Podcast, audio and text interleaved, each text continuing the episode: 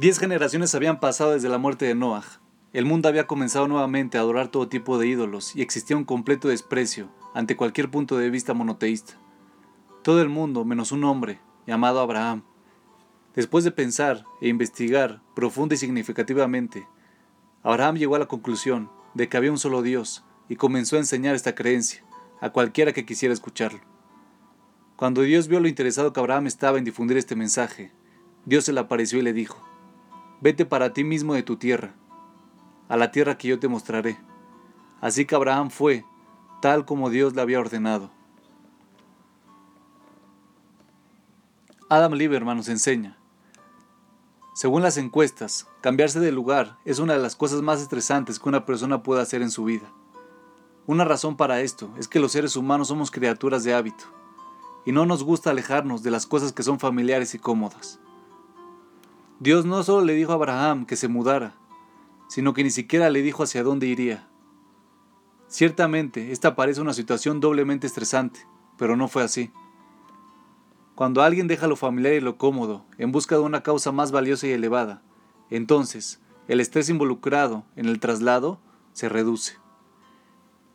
Y como Abraham estaba dejando su casa para difundir la palabra de Dios, el estrés involucrado se redujo prácticamente a cero.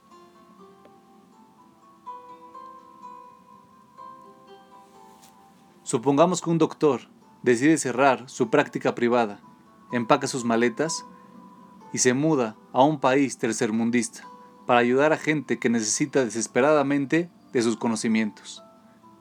El estrés del doctor de dejar su medio familiar es reemplazado por excitación y propósito.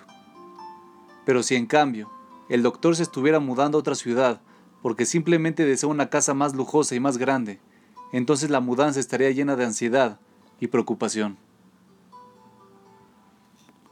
Como criaturas de hábito, tendemos a comprar en las mismas tiendas, a tener el mismo círculo de amigos y a comer los mismos tipos de comida.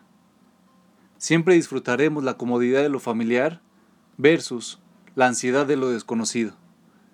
Pero cuando lo desconocido es un propósito más valioso y elevado, entonces la ansiedad se diluye en el mar del propósito. Cuando marcamos una diferencia en el mundo, estamos actuando de acuerdo a como Dios nos creó.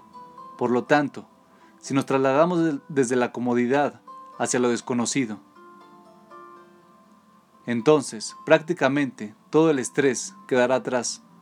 La razón por la cual el estrés de lo desconocido desaparecerá es porque lo desconocido ahora es conocido para ti.